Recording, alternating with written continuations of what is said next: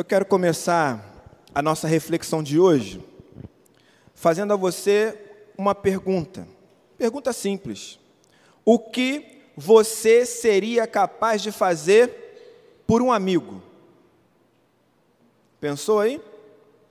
O que você seria capaz de fazer por um amigo? Muito bem. Quando eu pensei nessa pergunta, eu lembrei de algo que um dia eu quase fui capaz de fazer por um amigo. Eu acho que eu só não fiz porque Deus atuou no meu coração. Eu não sei quantos irmãos sabem disso, mas eu passei grande parte da minha infância, adolescência e juventude morando em Irajá. Ah, e o lugar que eu morava, em Irajá, a minha janela dava de frente para a bilheteria do Irajá Atlético Clube. Hoje você pode até pensar assim: ah, mas é um clube sem muita expressão. Mas nos anos 80, o Irajá Atlético Clube, ele recebia os artistas que hoje você considera mais famosos na música popular brasileira. Eu poderia citar vários nomes aqui. Bandas de rock, então, acho que quase todas foram tocar no Irajá Atlético Clube. Né? É... No samba, por exemplo, muitos grupos passaram por lá. Né? É, no auge do surgimento do pagode, muitos pagodeiros passaram por lá. Um pagodeiro famoso hoje, como Jorge Aragão, tocava todas as noites no Irajá Atlético Clube fazendo uma seresta com Jorge Aragão. Roupa Nova esteve lá e muitos outros é, cantores iam ao Irajá.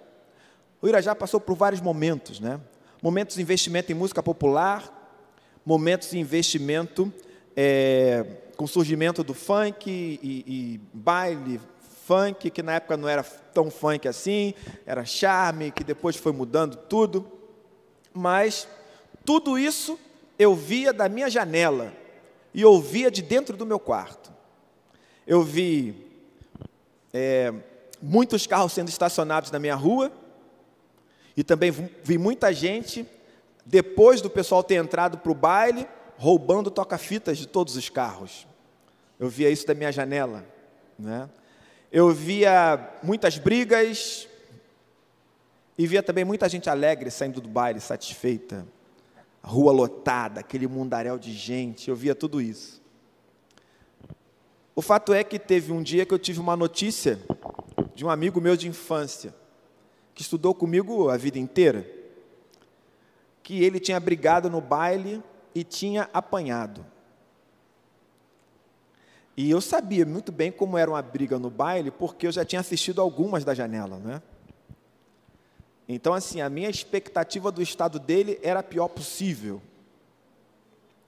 Ah, e eu lembro que quando eu tive essa notícia, no meu coração, eu tinha decidido ir ao baile no domingo seguinte para ajustar as contas com quem tinha batido nele. E eu não era de frequentar bailes, até porque eu já frequentava a igreja, né? E também nunca fui muito fã de aglomeração, até hoje eu não sou. Mas eu tinha decidido fazer isso, estava tudo certo. Eu passei a semana planejando em como eu iria fazer isso. Estava quase comprando o ingresso no fim de semana. E de repente o meu coração mudou e eu não fiz isso. Mas eu estou te contando isso para você poder perceber que eu seria capaz de fazer isso por um amigo, entende? Com toda a minha impulsividade, não é? é eu acho até que, não só impulsividade, né? Mas com uma certa soberba, porque na época eu treinava karatê quatro dias na semana. Então eu achava que ia dar pé, né? Sabe como é que é? Adolescente, né? Vai dar pé. mas eu acho que ia ser um dos momentos mais trágicos da minha vida que, graças a Deus, não aconteceu. O que você seria capaz de fazer por um amigo? Vou mudar a pergunta agora. O que você seria capaz de fazer por um inimigo? O que você seria capaz de fazer por um inimigo? Pastor, a lei. Eu já ouvi alguns pastores falarem isso ao longo da minha vida. Para os amigos, a gente dá um jeito. Para os inimigos, a lei, o rigor da lei. O que você seria capaz de fazer por um inimigo? Você seria capaz de não avisar, alertar essa pessoa de algum perigo, de algum erro, só porque você não tem muita amizade com essa pessoa? É sua inimizade, é alguém que você não gosta muito, não tolera. O que você seria capaz de fazer? Nós somos seguidores de Jesus. E como tal, deveríamos fazer a mesma coisa que ele fez. Jesus caminhou até a cruz por pessoas que sequer mereciam a sua atenção. Aliás, o apóstolo Paulo descreve isso da seguinte forma: Deus prova o seu próprio amor para conosco, pelo fato de ter Cristo morrido por nós quando nós ainda éramos pecadores, quando nós ainda éramos inimigos dele, ele morreu por nós. Só que em vez disso, nós polarizamos, julgamos, discriminamos, nos ressentimos, cancelamos, para usar uma linguagem das redes sociais. Às vezes maltratamos, ofendemos, ignoramos.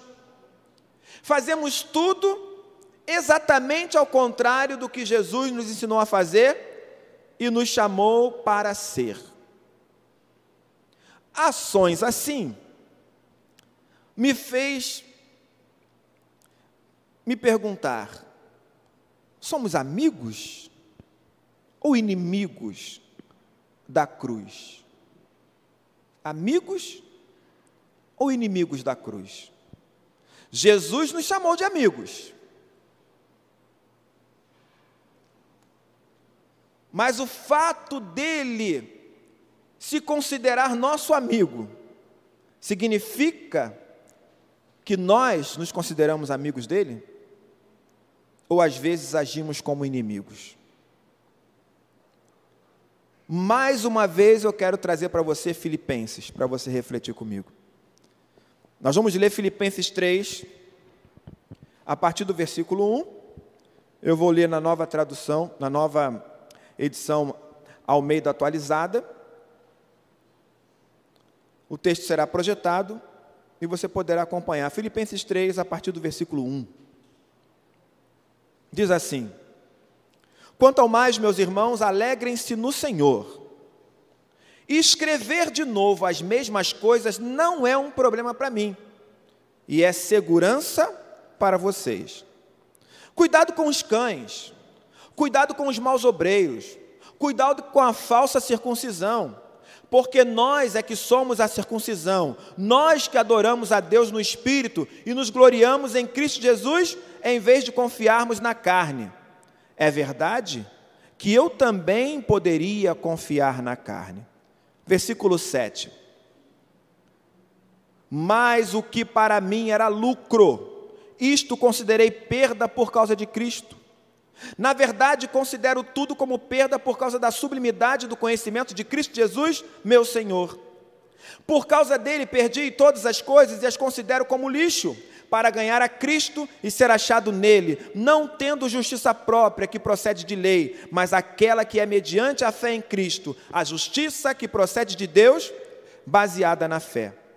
O que eu quero é conhecer Cristo e o poder da Sua ressurreição, tomar parte nos seus sofrimentos, me tornar como Ele na Sua morte, para de algum modo alcançar a ressurreição dentre os mortos.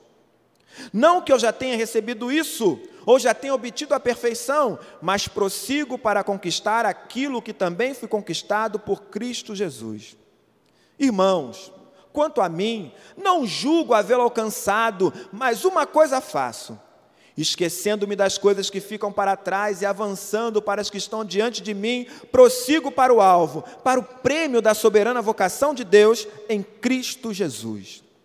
Todos, pois, que somos maduros, tenhamos este modo de pensar.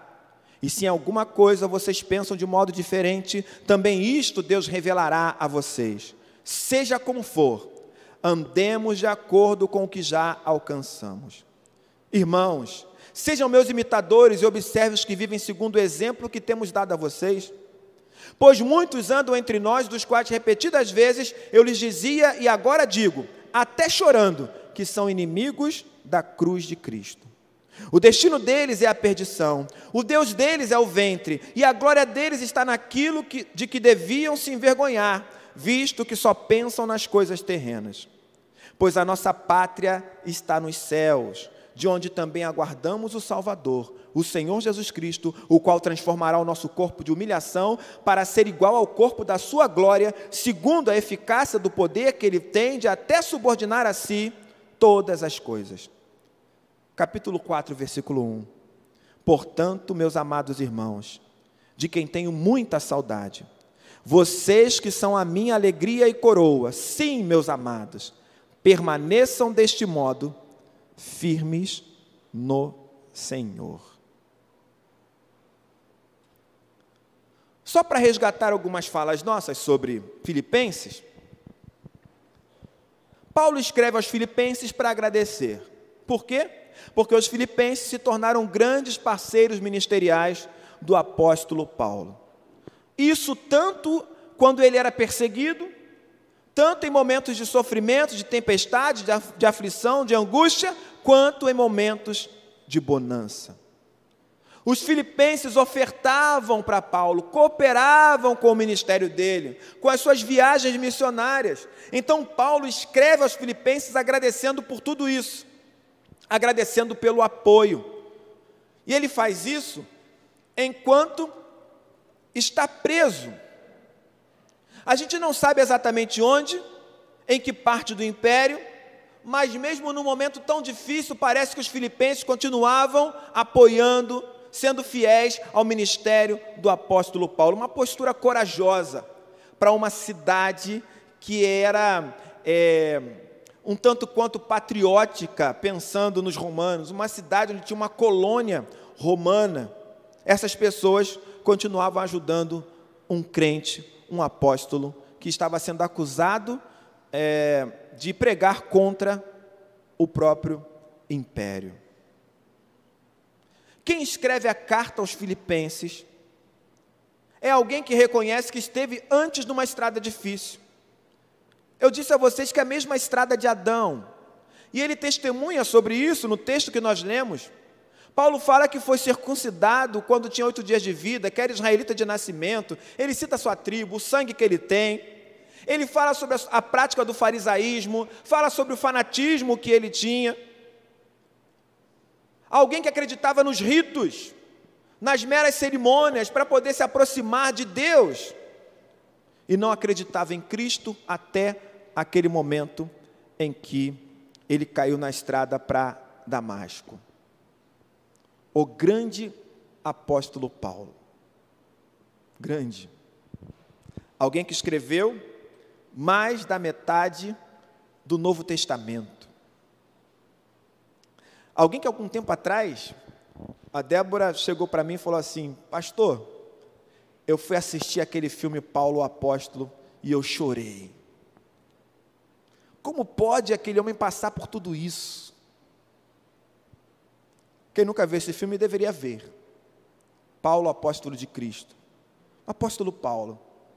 Alguém que nós temos em grande estima e consideração. Um homem de Deus, um homem inspirado por Deus, mas alguém que também disse: Quem me livrará do corpo dessa morte? O mesmo homem que disse que jogou tudo fora como se fosse lixo, também afirmou que era um homem miserável, que vivia o drama de fazer a sua própria vontade, de seguir seu próprio caminho, em detrimento da vontade de Deus. Como qualquer um de nós. Pessoas como nós, em que as alternativas se colocam diante da gente todos os dias. Dois caminhos, duas escolhas. O caminho largo, espaçoso, confortável, prazeroso, temporário, mas mortal. E um caminho difícil, apertado, instável, confrontador, penoso, mas que conduz à vida. Diariamente você está diante desses dois caminhos. Jesus fez a escolha dele. Jesus escolheu o caminho difícil e apertado, mas o caminho da obediência. Ele preferiu se relacionar com o Pai, ele adotou a submissão, o serviço, a doação, a obediência como parte da identidade dele. Amigo do Pai, amigo dos irmãos, amigo da cruz. E você? Qual é a sua escolha? Eu já disse a você que você foi criado à imagem e semelhança de Deus. Você foi criado com um propósito, que é glorificar a Deus. O apóstolo Paulo diz que foi por ele, por meio dele, para ele, que você foi criado, que todas as coisas foram criadas. E a glória de Deus se manifesta através do nosso relacionamento com Ele. Se nos afastamos, a vida é uma história que tenta trazer você de volta às suas origens, de volta aos braços do Pai. O problema é que nem sempre a gente se encontra. Entra ano e sai ano, e a gente continua, às vezes, perdido. Ou então a gente constrói as nossas próprias narrativas, escreve um caminho fantasioso, busca nossos próprios interesses e também quer, ainda assim, ser considerado alguém que vive para a glória de Deus. Paulo diz que ele não quer falhar no seu dever. E o dever dele é continuar vivendo Cristo. O viver para Ele é Cristo. E o que será que Cristo nos ensinou sobre a vida?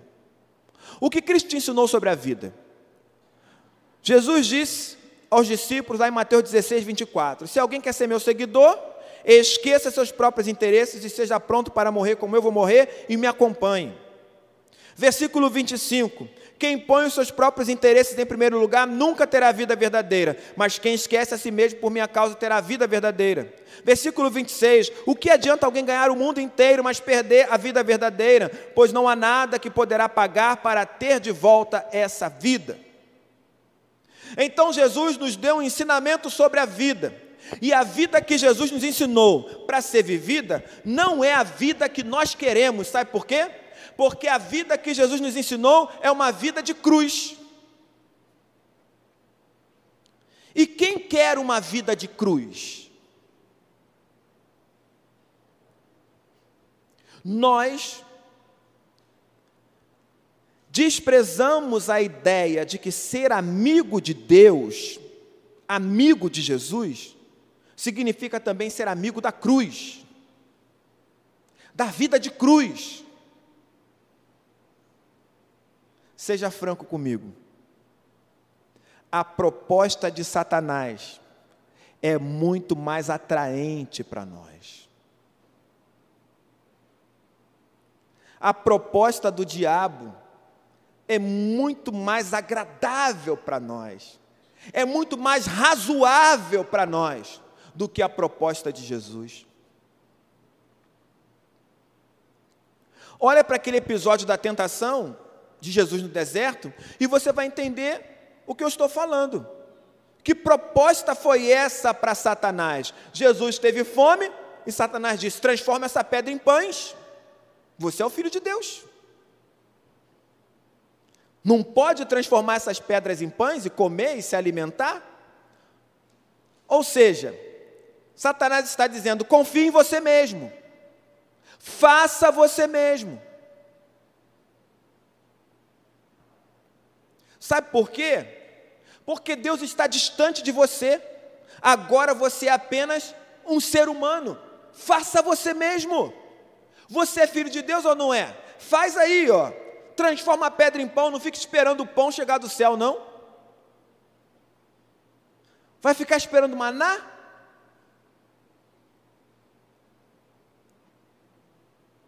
Jesus não transformou as pedras em pães. Ele não quis fazer por ele mesmo. Ele não quis confiar na sua própria força ali no deserto. Satanás vem e diz para ele: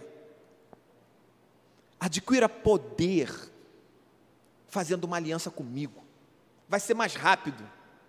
Faz um pacto comigo, se ajoelha aqui.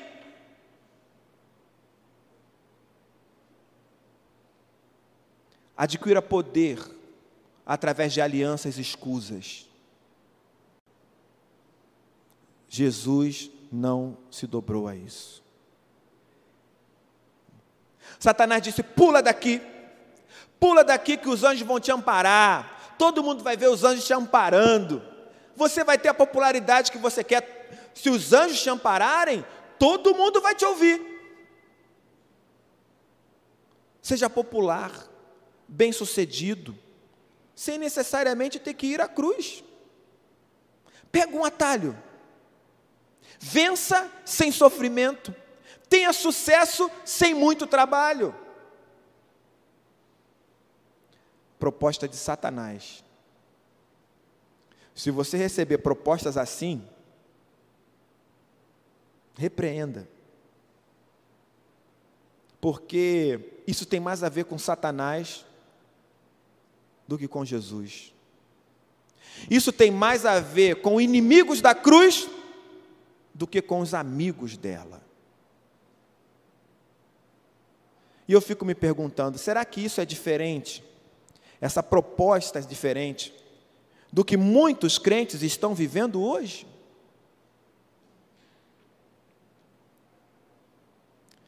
Como eu gosto de repetir a reportagem de 2005 da revista Ultimato, em julho e agosto de 2005.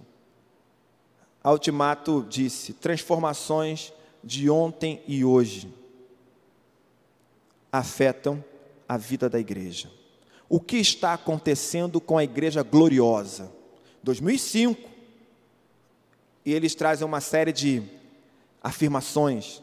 O dízimo transformado em dividendos.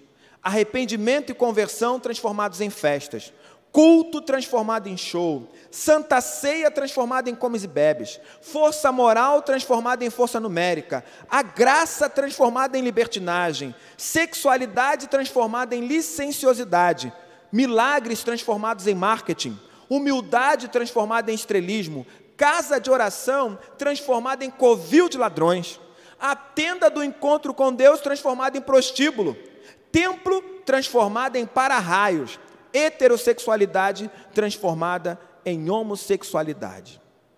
Isso em 2005. Hoje, eu acrescentaria mais algumas afirmações, olhando para a igreja.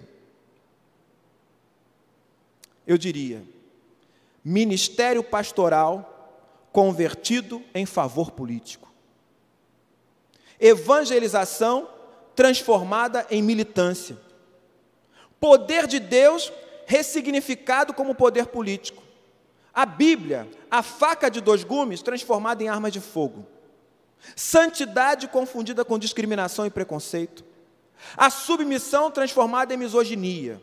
Masculinidade transformada em machismo. Unidade confundida com igualdade. A pregação transformada em discurso político. O gosto pessoal transformado em idolatria. A diversidade convertida em intolerância. Homens comuns transformados em salvadores da pátria.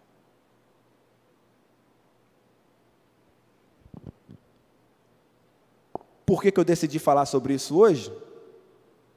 Porque hoje eu posso. Eu nem sei qual é o resultado da eleição, a eleição acabou.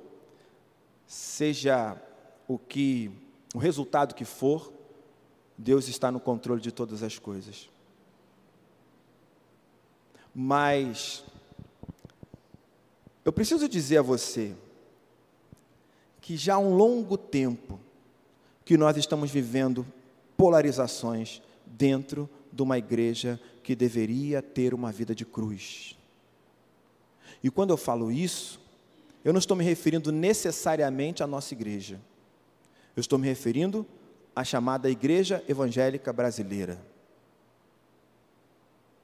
Polarizações. Olhem para a minha situação. Pastor e professor do ensino público. Pastor e professor do ensino público. Eu vou te contar umas coisas que eu ouvi como pastor. Os pastores não prestam. Eles exploram as pessoas. Eles corrompem as pessoas. Os pastores, eles só sabem arrancar dinheiro do povo. Eles estão interessados somente em poder. Eu tenho amigos que me conhecem sabendo que eu sou pastor e ainda assim, em grupos que eu fazia parte, generalizaram essas, essas falas e eu não podia falar absolutamente nada. Porque, em parte, eles tinham razão. Professores e companheiros de esquerda me julgando, sem me conhecer ministerialmente falando. Porque, para eles, todos os pastores são de direita e são manipuladores. Não é só isso não. Esse é o lado do pastor. Agora vamos ao lado do professor? Crentes, mesmo sabendo que eu sou pastor, dizendo: os professores doutrinam as pessoas na escola para serem comunistas. Os professores defendem ideologia de gênero. Os professores ensinam defendendo posicionamento político. Os professores vão entregar kit gay para o seu filho.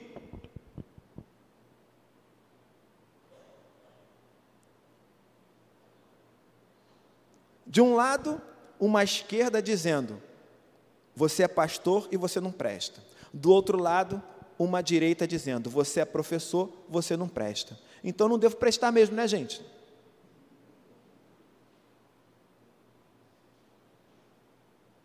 Então eu devo ser o quê? Um pastor que vai para a escola entregar kit gay, que nunca existiu. Uma vez eu cheguei para meus alunos e falei assim: Vocês já ouviram falar que vocês são doutrinados para serem comunistas? Escola pública. Os alunos falaram: Sim. Falei: Ok. E algum professor aqui já fez isso com vocês? Falei assim: Não. Falei: Ótimo. Então me digam. Se vocês são, foram tão doutrinados a vida toda para serem comunistas, me respondam: o que é comunismo? O que é socialismo? É esse silêncio aí, na sala. Ninguém vai me responder, mas vocês foram ensinados sobre isso a vida inteira na escola pública e ninguém sabe me dizer o que é. Eu estou na escola pública desde 2012. Eu já vi greves, já vi, fiz, vi duas greves, participei até de uma. Eu nunca vi um professor de escola pública entrar na sala de aula na minha escola e ficar doutrinando pessoas com ideologia A ou ideologia B. Aliás, a gente nem tem tempo para isso. Aliás, é tão difícil você conseguir a atenção dos alunos que, cara, se você gastar tempo com isso, aí que você. Entende o que eu estou falando? Você entende que tem irmãos meus, dentro da própria igreja, que eu faço parte, presbiteriana, que tinham esse olhar, só pelo fato de eu ser professor, e quem era de fora da igreja só pelo fato de ser pastor. Pastor, hoje você vai falar então sobre política, é isso que você está fazendo? Eu quero que você entenda que tudo o que fazemos tem a ver com política. Tudo o que fazemos. Seria uma grande ilusão acreditar que nossas decisões pessoais, nossos discursos, nossos silêncios não têm a ver com política. A política pode ser observada até mesmo na forma como nos sentamos à mesa em nossa casa. A política pode ser observada aqui na disposição desses bancos.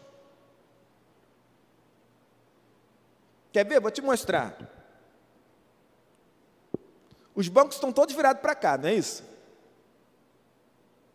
Repararam que eu estou acima de vocês? Eu estou acima. A disposição me coloca no lugar acima. Aliás, tem igreja que você fica mais alto ainda, o púlpito fica mais no alto ainda. Você acha mesmo que é só uma questão de visão? Para ver melhor as pessoas? Você acha que se a gente estivesse no mesmo nível, eu não veria vocês? Tudo isso tem a ver com política também. Não essa política partidária, mas política. Então perceba isso. Nós vivemos num mundo político e num mundo cheio de política. E lidar com o político, entenda, apesar disso, nunca será o nosso chamado central. Você não foi chamado para lidar com político. Nós fomos criados para a glória de Deus, chamados para anunciar essa glória através de tudo o que fizermos. Isso é central para a nossa vida. Isso é central. Quem vai ser presidente daqui ou dali, embora afete a nossa vida na polis, a palavra polis significa cidade, daí que vem política, daí que vem político. Isso é totalmente periférico. Sabe por quê? Porque o nosso reino não é deste mundo. A nossa pátria é celestial. E seja qual for o sistema de governo que você esteja inserido, Deus continuará governando todas as coisas.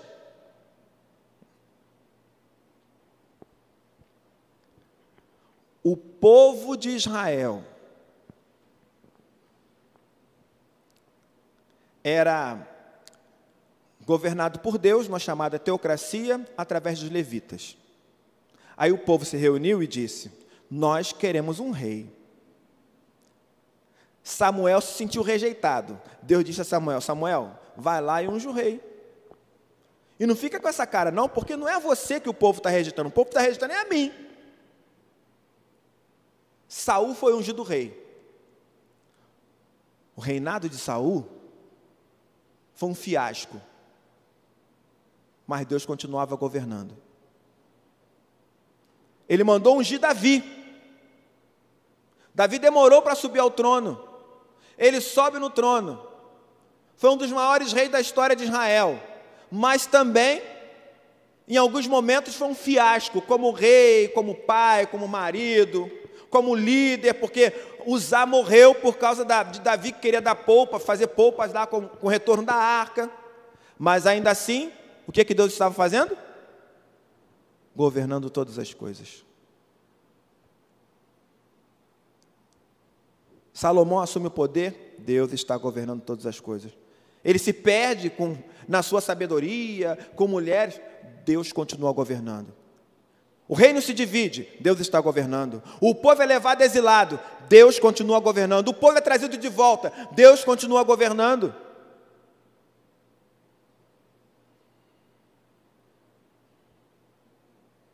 Jesus veio ao mundo e foi crucificado. E Deus continua governando. Do que a gente tem medo então?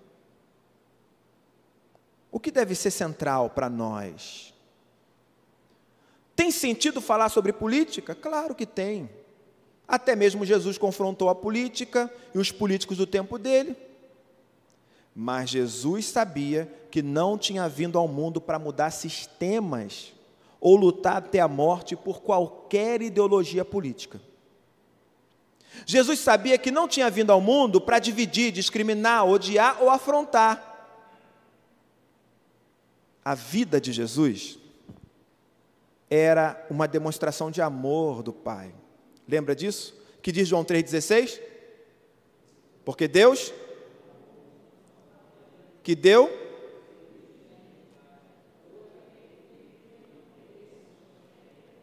Percebe? Jesus veio ao mundo para ser uma demonstração de amor do Pai. Está lá em João 3,16. E aí a gente está muito preocupado, às vezes, em mudar sistemas, com os nossos esquemas, enquanto a proposta de Jesus é mudar o indivíduo. Jesus não manda os discípulos para Roma para falar com o Senado, para falar com César, para mudar uma série de coisas. Jesus manda os discípulos ir procurar pessoas, falar com elas, mudar o indivíduo. Não é para mudar o bloco, é para mudar a pessoa, uma a uma. E a gente parece que se perdeu tentando mudar o bloco, isso é andar, andar na contramão do que Jesus propôs. Jesus mandou procurar pessoas, não mandou a gente fazer aliança política, seja ela com a esquerda ou com a direita.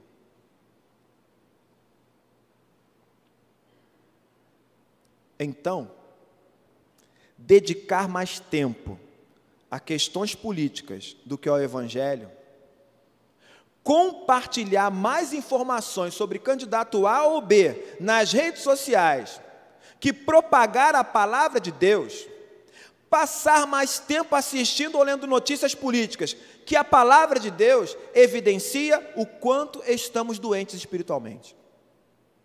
Isso não é normal. Talvez também signifique que estamos tentando resolver o mundo através do nosso próprio esforço. Sem Deus ou qualquer submissão ao plano dele. Enquanto, segundo Crônicas 7, diz que tudo deveria ser resolvido com arrependimento e oração. Foi isso que Deus disse. Se o povo que se chama pelo meu nome se humilhar e orar e me buscar e se converter dos seus maus caminhos, eu ouvirei do céu, perdoarei os seus pecados e sararei a sua terra. Foi o próprio Deus que disse isso, ele não mandou a gente fazer esquema com ninguém. Ele mandou a gente orar e se arrepender. Mas a gente gosta mais da proposta do diabo. É mais interessante, parece mais razoável. E onde fica o Evangelho de Jesus? Porque o Evangelho de Jesus ele não parece razoável. É razoável o Evangelho de Jesus? Razoável é a proposta do diabo. O Evangelho de Jesus, Jesus disse: seja pobre de espírito, chore, seja humilde, tenha fome e sede de justiça, seja misericordioso, tenha um coração puro, trabalhe pela paz, fique alegre e feliz quando for caluniado e perseguido por ser meu seguidor. Seja sal da terra e luz do mundo, não mate, nem em pensamentos. Não fique com raiva do seu irmão, jamais chame ele de idiota. Faça as pazes com quem, há, com quem você acha que tem algo contra você e ainda ore por ele. Não adultere nem em seu coração. Cuidado com o divórcio.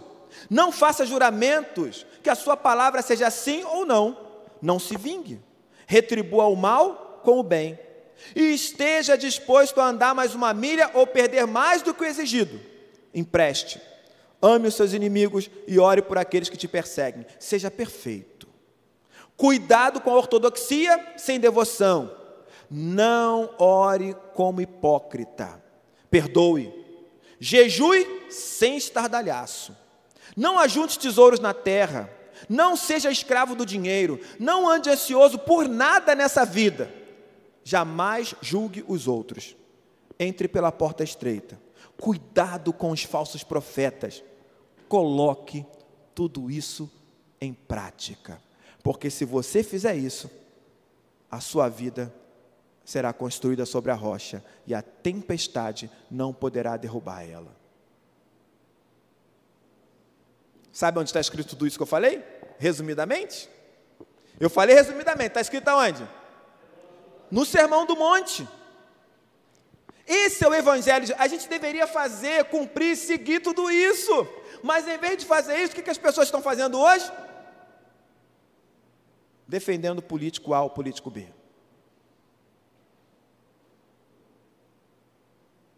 Como se eles pudessem salvar o mundo. O nosso mundo pequeno chamado Brasil.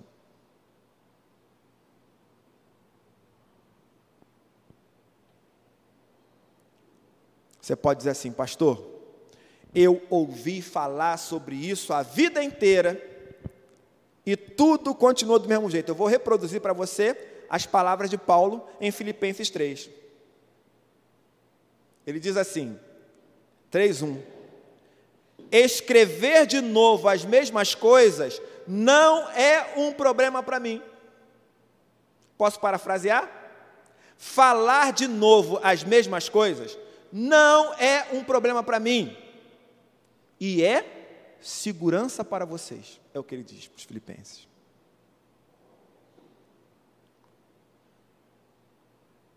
Esse evangelhozinho que eu falei aqui, resumindo numa só palavra, é a vida de cruz. No Evangelho, é preciso perder para ganhar. Perder para ganhar. Você joga damas? Quem joga damas sabe que na maioria das vezes você vai ter que perder para ganhar. Mas a gente não quer perder nada. Jesus veio para perder. Ele perde a vida e recebe a eternidade. Ele se humilha e recebe a glorificação, a exaltação. Mas a gente não quer isso. A gente quer igreja com cara de leão. A gente não quer ser parecido com cordeiro.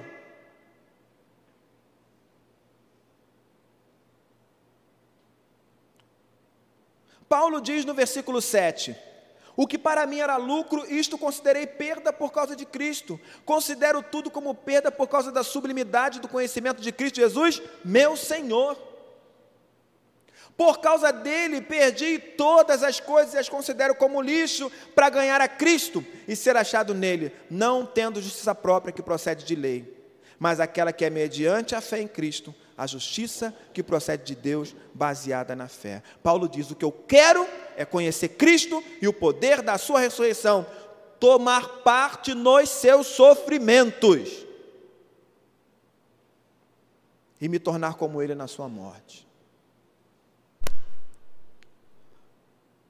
Algumas igrejas fazem alianças políticas, pastores fazem alianças políticas para poder melhorar a condição da igreja.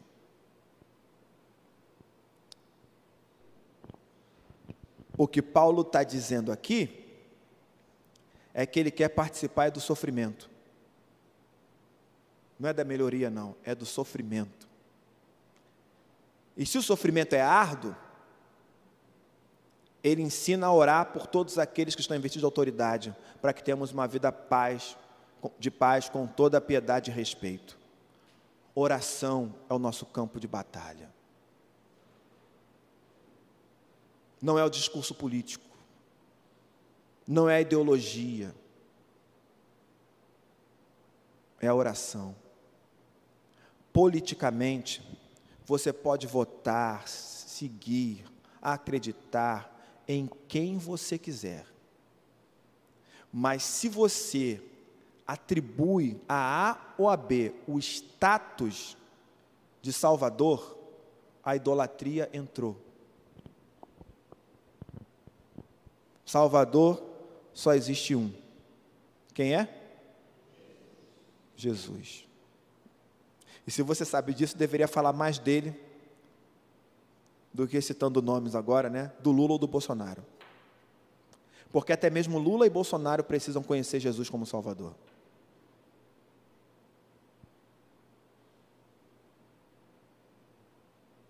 O que você está disposto a perder? O quê? Porque toda a sua história é sobre Ele. A narrativa da sua vida não é sobre você mas do que Jesus fez para resgatar você do pecado e da morte. Isso é central. A história da sua vida é sobre um Deus que se humilhou, que esvaziou-se de si mesmo, que suportou toda a zombaria, desconfiança, incredulidade, indiferença, que amou as pessoas que não queriam retribuir esse amor. O discurso de Jesus revela dor, fala sobre espancamento, açoites, crucificação, mas também é uma fala de libertação, ressurreição, transformação, regeneração, poder e glorificação. É uma fala sobre uma porta estreita que conduz a um caminho difícil, apertado, mas que no final você vai encontrar vida. É a semente que é lançada em terra e precisa morrer para renascer. Jesus nos ensinou a não buscar nossos próprios interesses, a amar o próximo como a nós mesmos e colocar Deus em primeiro lugar nas nossas intenções, a viver para Ele. A história da igreja sempre foi a história de gente crucificada com Cristo. De gente que decidiu sofrer pelo Evangelho. Os vencedores na antiguidade eram aqueles que suportavam os sofrimentos, não eram aqueles que queriam ser fortes e fazer os outros sofrer. É Cristo na vida e na morte. Amigos ou inimigos da cruz? Filipenses 4 diz que os amigos da cruz procuram estar contentes em toda e qualquer situação. Versículo 4 de Filipenses 4 diz: Alegrem-se sempre no Senhor. Outra vez digo: alegrem-se. E aí? Você vai sair daqui e vai saber os resultados da eleição. E se não for seu candidato? O que, que você pode fazer? Hein? Hã? Não range os dentes, não. Não range os dentes, não. Tem que se alegrar em quem? No Senhor. Sabe por quê? Porque você é crente. E você acredita que existe um Deus que está sustentando, governando este mundo. Ou eu estou falando bobagem? Ou você acha que depende de você? Está sentado no trono? Governando, é isso?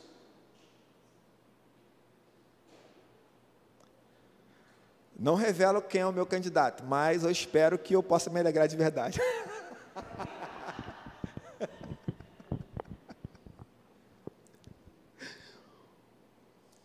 Amigos da cruz, são aqueles que evitam excessos.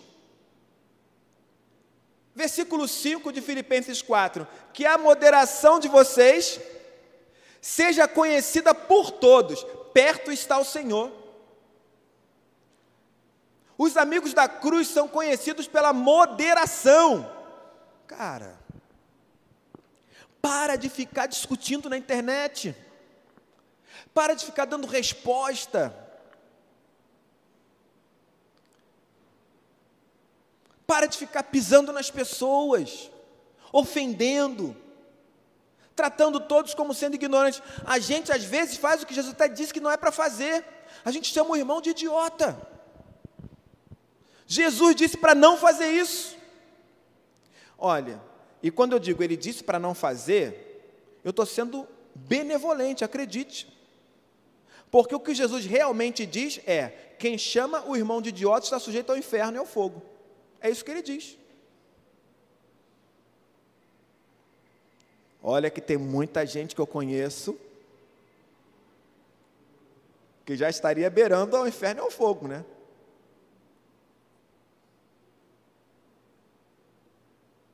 Moderação. Evitar excessos. Os amigos da cruz evitam os excessos. Sabe por quê?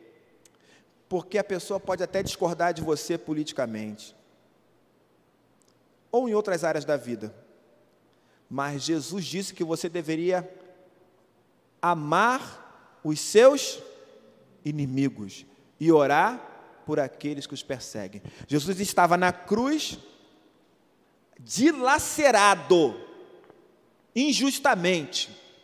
Tinha gente embaixo lá zombando dele, afrontando ele, e ele com aquela dor toda.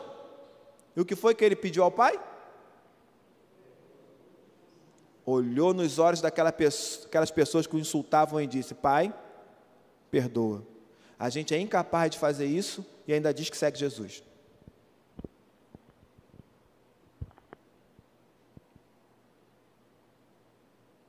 Os amigos da cruz evitam a ansiedade, oram e agradecem.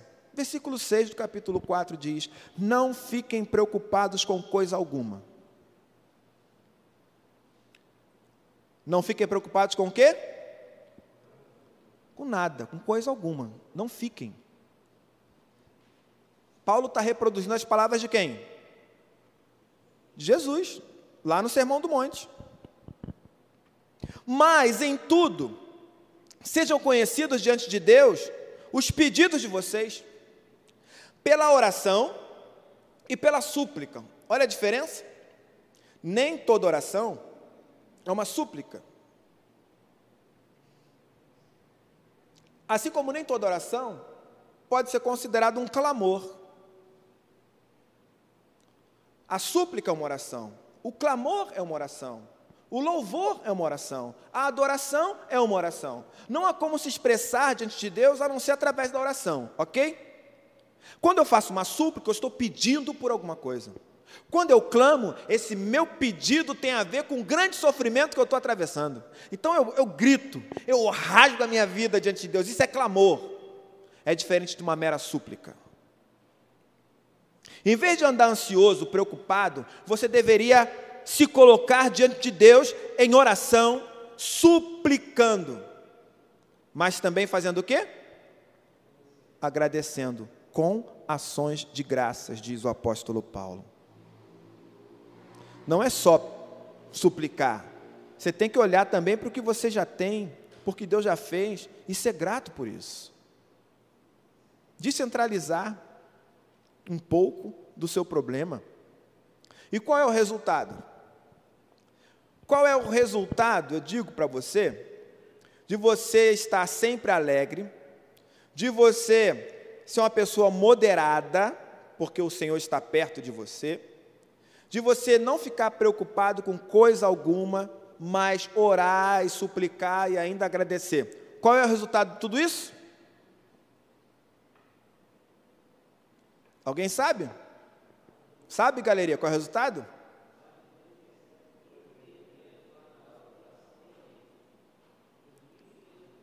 Esse é o resultado, né? Mas eu vou resumir esse resultado, eu sei, numa só palavra: loucura. A palavra é loucura. Aos olhos da sociedade, quem age assim está agindo como louco.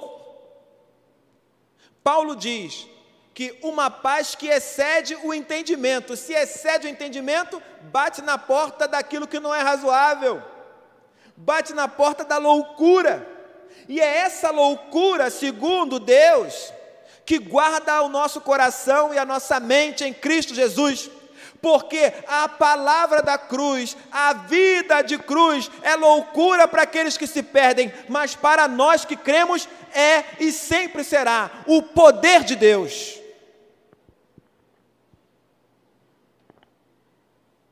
O Evangelho de Jesus pode ser loucura para os outros, que tentam fazer seus esquemas, que tentam vencer na astúcia, que tentam fazer alianças escusas, mas para nós que cremos, é o poder de Deus. Alimente-se desse poder.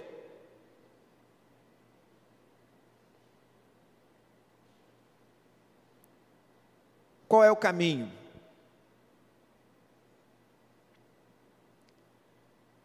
Primeiro, cuide do que você pensa. Cuide. Nesses quatro anos, muitas ofensas foram trocadas nas redes sociais. Alguns embates, até no grupo da igreja. Mas se as pessoas tivessem cuidado dos seus pensamentos, com seus pensamentos, talvez nada disso teria acontecido. Olha o que, que Paulo diz aos Filipenses, versículo 8, 4, versículo 8. Finalmente, irmãos, tudo que é verdadeiro, tudo que é respeitável, tudo que é justo, tudo que é puro, tudo que é amável, tudo que é de boa fama, se alguma virtude há e se algum louvor existe, seja isso que ocupe o vosso pensamento. Se a tua mente estivesse cheia disso daqui, você ia ter tempo para ficar brigando por causa de política? Fala para mim.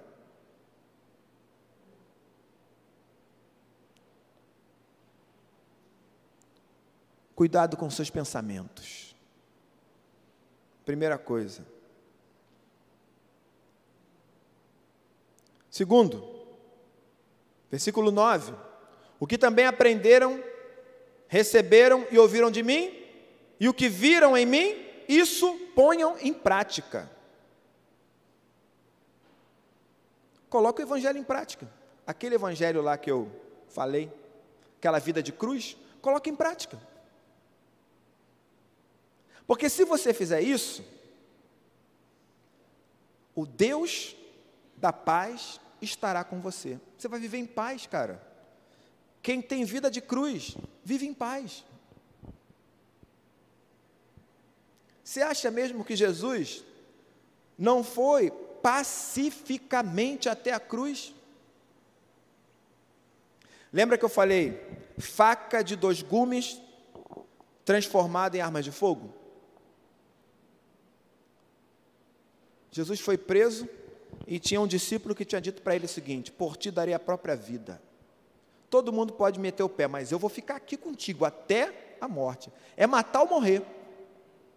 Quando vieram prender Jesus, esse discípulo meteu a mão na peixeira, deu uma molada no, no, no chão e partiu para cima do guarda para matar. O guarda se desviou, acabou tendo a orelha cortada. O que foi que Jesus fez? Cara, larga isso. O que, que você está fazendo? Foi isso que eu te ensinei? Me dá essa peixeira aqui. Ele foi lá e curou o cara que ia prender ele e disse para o discípulo que estava querendo matar por causa dele: Quem vive da espada, morre da espada. Não foi isso que eu ensinei.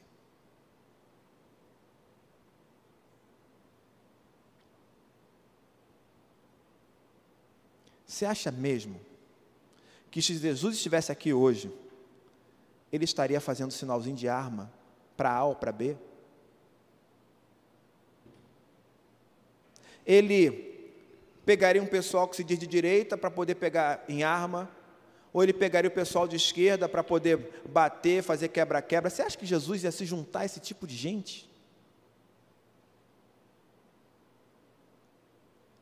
Só se fosse para transformar, não para fazer as mesmas coisas. Porque ele se juntou com gente que ninguém queria, mas essas pessoas eram modificadas. Não era Jesus que se tornava como as pessoas, eram as pessoas que queriam ser como Jesus. E aí? As pessoas querem ser como você ou você quer ser como aquelas pessoas?